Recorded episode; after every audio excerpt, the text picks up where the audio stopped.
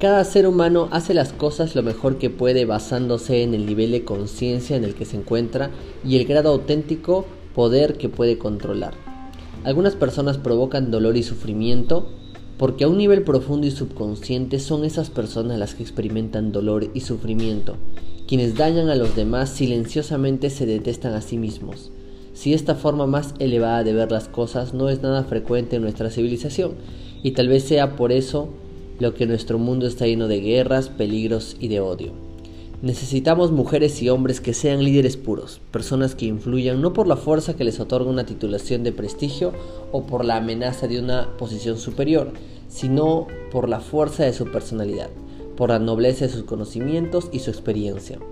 por la compasión que aloja su corazón y por la inusual capacidad de dejar a las personas con las que trata mejor de como las encontró líderes movidos menos por las adicciones interesadas del ego y más por las directrices altruistas de nuestra más elevada sabiduría.